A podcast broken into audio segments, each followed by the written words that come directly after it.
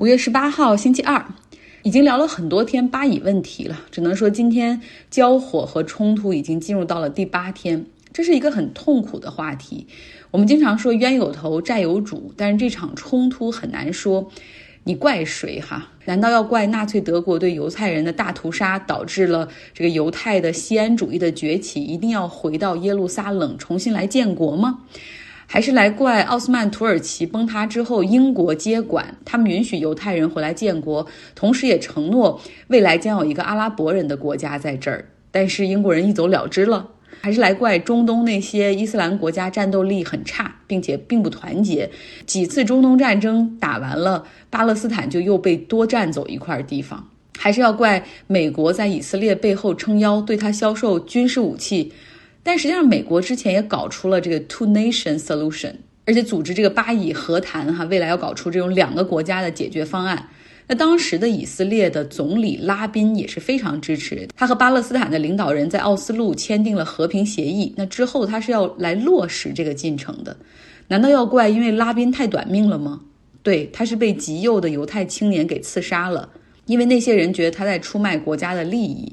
那之后，以色列就陷入到了右翼的利库德掌权，所以对巴勒斯坦就再也没有软过。也然后在这个 two nation solution 上面一直都是闪烁其词哈。然后实质上的行动就是不断的去占领这个巴勒斯坦的地区。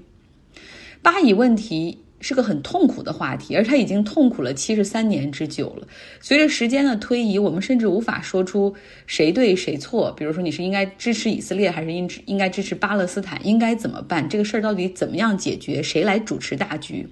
很多人会说，你肯定是让美国来主持大局啊，因为以色列听美国的。错，你看现在拜登就要求以色列和加沙那边的哈马斯停火，根本没有人理他。内塔尼亚胡根本也就表面上买他一下账，但实际上这些问题他是不会听美国的，因为实际上在这对关系里面，美国是被以色列牵着鼻子走。给大家举个例子，美国对其他国家的经济和军事援助，它是按季度来发给这个对象国的，但是呢，对以色列的援助从一九八二年开始，就是每个财年前三十天就把所有的拨款，一年的拨款全部到位。那有这么多拨款一下子来以色列，他反过来会用这个美国的这些拨款去投资美国的债券赚取利息，就美国人知道也很亏，但是因为你在特定时间里答应过一次，就形成了惯例。然后如果这个时候你说我不要这样拨款，我要按照跟其他国家一样的按季度来拨，那马上就会有这种舆论哈，就是说你是反犹吗？哎，你是怎么样要和以色列决裂吗？还嫌着现在这个反犹的事件不够多吗？等等。那从地缘政治的角度来看，其实美国和沙特，这个才是他们最看重的中东的盟友关系。那因为石油的原因，而以色列和美国的关系，就是这种亲密度，往往会影响到美国和沙特以及其他中东盟友的关系。那在这个过程中，实际上是以色列一直在努力争取把自己的利益和美国绑定在一起，然后绑定好了之后，之后就用这种道德呀，然后以及这个保护犹太人呐，以及美国本土有大量的犹太人哈，他们有很多的选金和选票，也进一步捆绑了这些利益。那我们说点轻松的。之前说这个盖尔加朵，以色列的那个演员哈，他因为在 Instagram 上发布的言论，就是被认为是很 pro 以色列政府的，很很偏向于以色列政府的，招致了很多的批评。那现在呢，漫威的一个女英雄哈，惊奇队长，她的扮演者 Brie Larson 取消了对。盖尔加朵的关注，哈，这些明星或者所有人，要么就是不关注这个事儿，就是完全不发对这个事儿的看法。那么一旦发了的话，大家肯定就会挑边儿来站，哈。你看，像好莱坞的超级影后苏珊·萨兰登，她一直都是非常支持巴勒斯坦的权益的，她经常会发 “Solidarity with Palestinian”。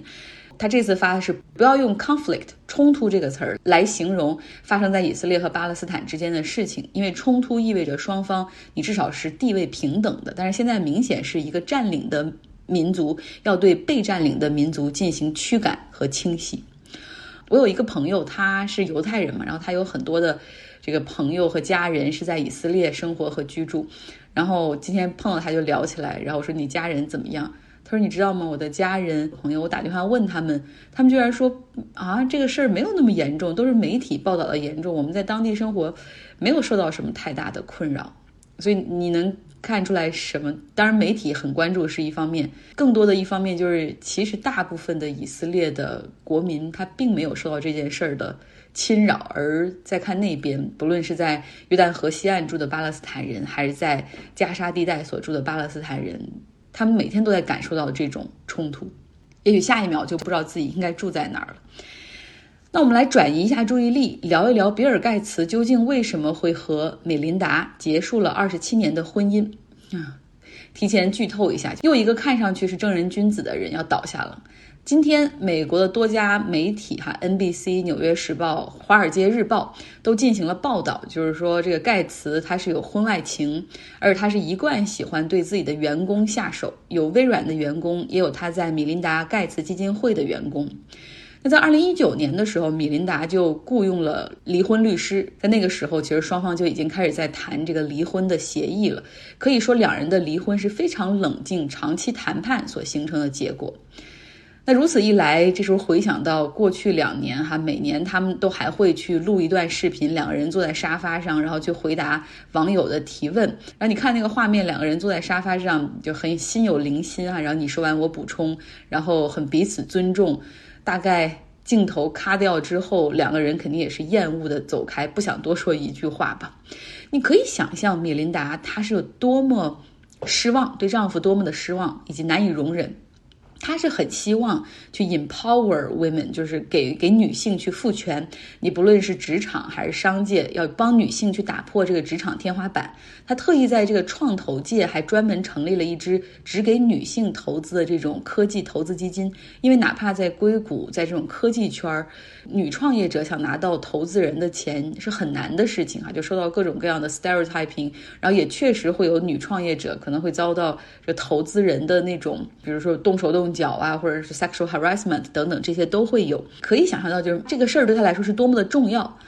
而她丈夫就在利用自己的权利要求下属约会，以及她这个丈夫哈，在这个有两个外部财务顾问的问题上，她也没有因为后者有这种性侵犯被起诉的这种情况切断，或者是直接把对方给就 fire 了，就不跟你合作了，而是继续跟他们保持很好的关系。美琳达可能 at some other point 可能会觉得非常非常的恶心。那么，二零一九年的时候，微软董事会收到了一封投诉信。这个有一个女员工，她在两千年左右的时候，然后这个被盖茨要求要建立一段很亲密的关系。但是时隔二十年，哈，这个信投诉上来了。微软的董事会还是组织了外部的法律顾问进行了调查。那之后的这个一年呢，那盖茨呢就宣布从微软和伯克希尔哈撒韦董事会辞职。但是盖茨的发言人哈，现在对他的采访，他是否认。这中间有什么样的关联？只是说盖茨希望有更多精力回到家中，但并没有说的是因为丑闻所引起的。他不说，我们也可能还难以阻止大家的猜测。那盖茨和米琳达，说实话，他们的相识就是老板和员工的坠入爱河。只不过那个时候，那个时候是一九八七年，微软还不是一个巨无霸。不过据报道说呢，在一九九四年结婚之后。这个等于说两个人已经结婚了，但是盖茨依旧会追求女下属，而且后面也有婚外情的情况出现。我觉得现在婚外情 affairs 这个事儿，好像在国内的很多人看来都是很会睁眼闭一眼，甚至我的好多朋友告诉我说，国内现在很流行 open marriage，就是你只要。不要，就是说让我发现，或者你不要让我直接在家里发现，那我都是可以接受的。我们就互不打扰，然后彼此尊重你的选择，但是在外人和孩子面前维持着维持着一个所谓精致的婚姻。但这个事儿实际上在美国，今天我还和一个朋友谈起来，就是他说在美国是就是非常难以被原谅的一个错误，因为美国它这种宗教还是有一部分的这种力量和道德感的约束的。是婚姻可以失败，这个完全大家都可以理解。但婚姻失败之后，你是要就是离婚，你再去重新追求幸福，然后大家可能还会给你点赞。但是如果你是在婚姻中，然后你不断的去寻求外遇的话，那这个是我的一个朋友用了一个词儿叫 shameful，就非常可耻的。二零零六年呢，盖茨参加了一场这个员工的 presentation，然后会议结束之后，他就给那个做 presentation 的女下属发了邮件，说：“我觉得你很棒，我想和你，我想请你共进晚餐。”然后后面他还加了一句：“如果你觉得不合适的话，呃，或者你觉得不舒服的话，你就假装一切都没有发生过。”而这女员工觉得很不舒服，然后还把这个信，就是两个她的好朋友分享了一下，所以说相当于是有一个。证人哈来证明。很多女性就是她起诉被性骚扰，就是她找不到证人，因为可能很多事儿是发生在几年之前，但是那个时候因为不敢，然后因为觉得。可能羞愧或者各种各样的原因，他没有办法去走向警察局，没有办法去去报警，将对方绳之以法。然后现在警察重新介入的时候，就是说你连个证人都没有，那我怎么知道是不是你臆想呢？所以，如果你发生这样的事情，你一定要跟人说有一个证人，这个是很重要的。那么，另外还有一次，大概就是二零零八年左右，盖茨代表这个米琳达·盖茨基金会，他出差去纽约，然后在一个酒会上，盖茨就对他基金会的女同事说：“说晚上我很想见你，就是到时候可不可以约你之类的。”另外还有六位微软和盖茨基金会前员工或者现任员工表示有类似的遭遇和经历。这是盖茨自己的问题哈，盖茨对外面的一些人的情况，他也是，如果职场性骚扰起诉发生的话，他也可以去接受，然后并且继续和这样的人合作。在二零一七年的时候，就跟盖茨合作了三十年的一个外部财务顾问，然后他被指控有职场性骚扰，那美琳达就很生气，就是我们不能和这样的人合作，就是你这个是树立了一个标准，然后你相当于是你默许他的行为。但是盖茨就保护了他，然后支持这个他那个财务顾问去做私人和解，然后之后呢，短暂的切断了一段时间联系，但是之后继续聘用了他那家公司来帮他做财务顾问之一哈。那当时米琳达就非常的愤怒。那当然了，在外部的这些这种他的朋友中最臭名昭著的是 Jeffrey Epstein，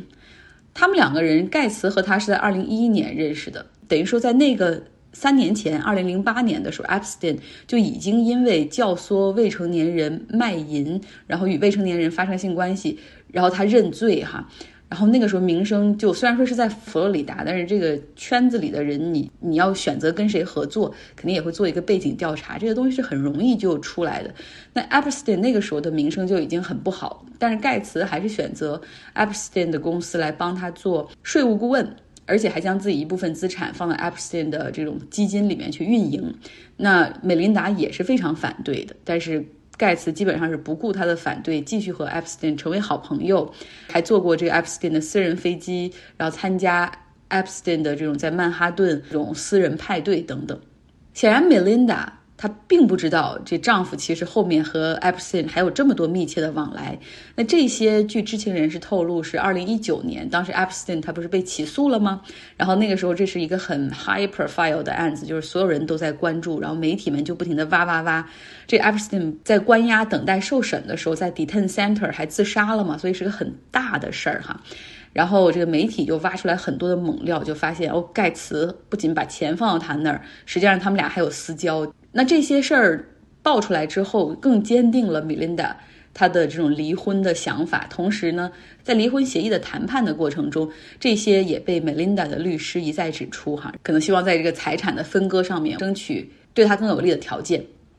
所以，也许现在我们看到的报道就是只是冰山一角，哈。这个盖茨，比尔盖茨到底是一个什么样的人？可能未来几天或者几周，我们会看到更多的报道。好。瑞典的国企，今天我们继续来听黄晶来讲一讲哈。昨天讲了电力、军工、矿产，还有药店。那除了这些之外，就是瑞典的这种中央政府还掌控着哪些行业呢？它叫 Academic House，可以翻译成瑞典学术之家。它呢是拥有开发、建立还有管理瑞典所有大学、研究机构、教育类地产的一个公司。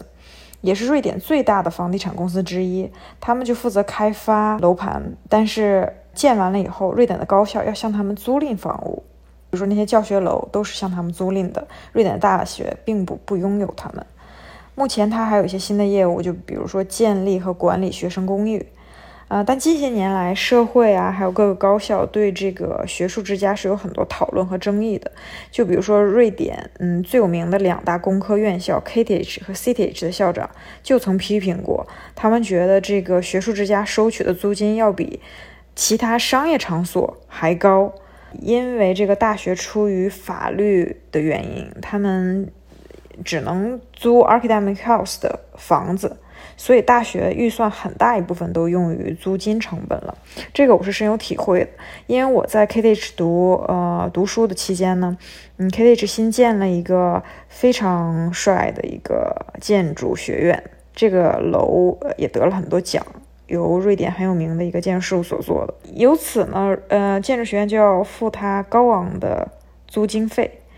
但是呢，它其他部分的成本就被削减了。所以我们有一个学期，呃，突然收到了学校的一封邮件，就说，嗯，由于我们今年的预算非常有限，很大的预算花费了这个教学楼上面，所以我们不得不节约其他的成本，已经影响到了我们教学的硬件、教师资源。比如说，他没有足够预算去请老师开办一个课堂上应该有的一些学习项目，当时是引起了非常大的争议的。所以说，虽然都是国企，虽然瑞典这些都是瑞典高福利的行业，但是在瑞典一些环节上面，它也不是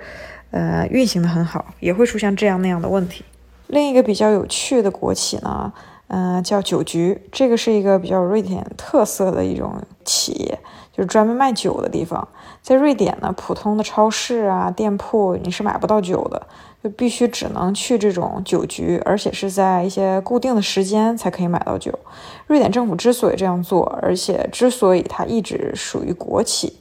嗯，就是因为想限制人们过度酗酒的这个行为。嗯，在瑞典文化里面。还有瑞典的历史里面，瑞典人这个酗酒是非常非常严重的。如果这个国家不加以控制和限制，就满街你都会看到酒鬼。然后年轻人饮酒也非常严重。这个酒局呢，是每天营业时间非常短，快中午的时候才开门，晚上七点就关门了。周六呢，早下午两点就关门，周日根本就不开门，所有节假日也不开门。它的目的就是为了让大家，呃，买酒没那么方便，然后。不要过度饮酒，其实也是为了人们的健康着想。瑞典也曾经嗯多次讨论过，要不要把这个酒局也私营化，因为在限制严格限制买酒的过程中，那社会上一定就会出现非法买卖的情况啊，甚至出现犯罪啊、非法等行为。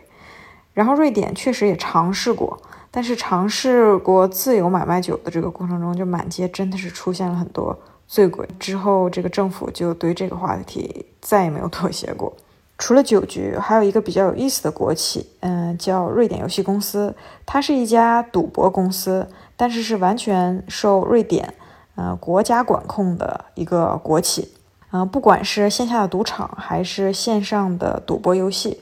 嗯，都是由这家公司来。而且多年来，这个瑞典游戏公司是唯一一家允许。向瑞典人提供在线赌博的公司，无论是说那种赌场游戏，还是小到扑克牌游戏，瑞典对于这个赌博这方面管控的是非常严格的。我当时在学瑞典语的时候，呃，我们班有一个同学，他是在呃这个公司做 IT 方面的。赌博游戏进行编程，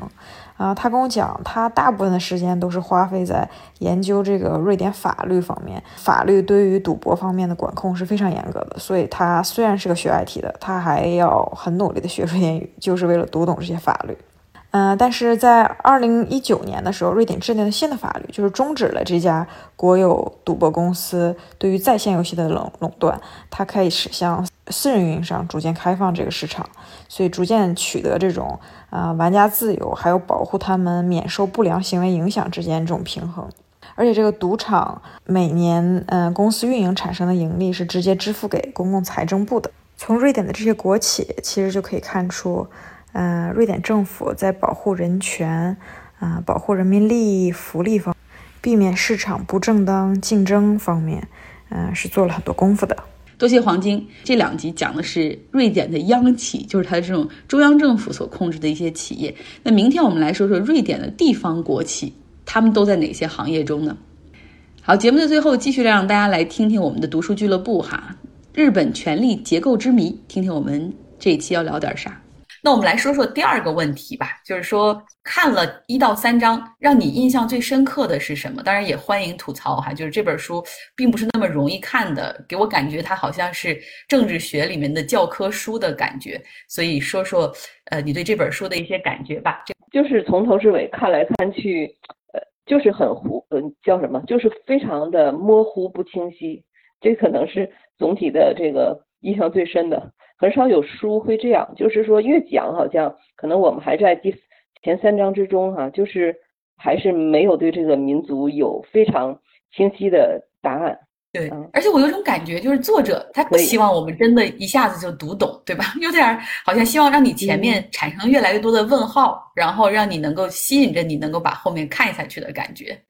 对，然后我觉得也可能这个作者因为是荷兰人嘛，他欧洲人，他写书的这个特点，他跟我们这个思路是确实有有差异。呃，我我们确实因为这个叫什么中央集权的这种感觉，我们写书是喜欢结构非常清晰的，就 A B C D 四点或者是几点的这种，它是属于就是每一个现象我先罗列出来，总之你都是不清楚的，反正。不明白的这些我都列出来，我我想是不是在后几章会再可以这样一点点的去做分析？在目前是 状态是很迷茫的。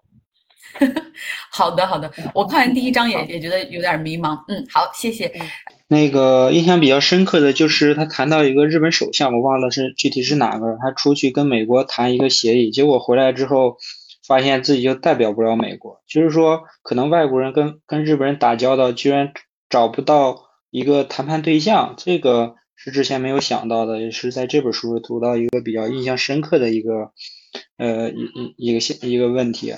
我还是说对这本书的印象吧，我觉得这本书他写的的的确确像前面书有提的，你都不知道看完前三章他在讲什么。但是有一点我是比较欣赏的，他可能是站在欧洲，特别是荷兰人的那种政治。立场上面去对日本的这个权力结构做一个对比，我欣赏的就是他只是做对比，说出他跟传统西方里面认识的那种民主啊、议会有什么不同，但是他从来没有下一个结论，就是说我的态度认为这样好还是不好，对还是错，我比较欣赏这样的风格，也就是说他只是做比较，而没有做一个评判。我觉得这样的情况下，他。不会把观念强去引导着别人去接受什么内容，我欣赏他这一点的笔触。就想作者为什么这么写书呢？我大概想了一下，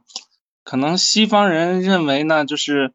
你有一个开放的宗教，然后有一个民主的这个这个进程的这种体系，能够达到这种两嗯以上这两点呢，他就认为你西方人可能可以自己定义的这种自由贸易吧。然后他可以在这种自由贸易过程中取得一定的优势，但是结果呢，在日本的身上他却事与愿违，没有，嗯，没有没有尝到甜头，而且日本多年以来它有一套自己的系统，来针对这个游戏规则，可以说是打太极吧。最印象深刻的是日本的这种政治体系，它属于 CDS 资本主义发展型国家。可能给西方人解释为什么日本是这样运作的，然后它跟我们有什么不一样的？这个地方其实我要多说一点哈，就是日本和其他的西方国家都有，就是那种你所谓的自由贸易玩法最大的不同就是。日本它可以不按照你的规则，比如说它的电压和你不一样，比如它可以设计出新的那种什么索尼随身听，就它会打破这个游戏规则和玩法。比如说一个封闭式的那种游戏机的盒子，欧洲人或者西但欧美人不会这么设计，它是一个很封闭的系统，就是你用了这个，然后你就只能用我的东西，对吧？所以说。它里面说的也有一句话嘛，就是说西方人本来希望你这个就是用这个西方的游戏规则，然后来玩我们西方的游戏，结果发现日本根本就没有在玩我西方的游戏，然后对认识到这个时候有点觉得有点晚了哈。好，谢谢谢谢三山啊，我印象比较深的就是说作者在因为刚开始第一章、第二章前半部分其实都不知道作者在说要说些什么东西，后来。尤其在第三章，他又提到了，就是把整个日本社会政府，他不会去说是自民党或者是反对党，或者是政府或者是民众，他会把这个作为一个系统，用系统来来替代。如果他如果说了系统，其实就明明白了很多东西。他只只要这个系统能继续保持下去嘛，所有的东西他都不好的东西，反对他的东西，他都会把它给吸纳进来，然后就就反就就没有一个破坏破坏性的。力量了，然后就可以继续长久的玩下去的。他可以不断的吸纳一些反对他的东西。我我觉得可作者用系统来比喻的话是比较有意思的。嗯，好，谢谢就是把说不清的东西让它看起来更加复杂了。多谢。好了，今天的节目就是这样，希望大家有一个愉快的周二。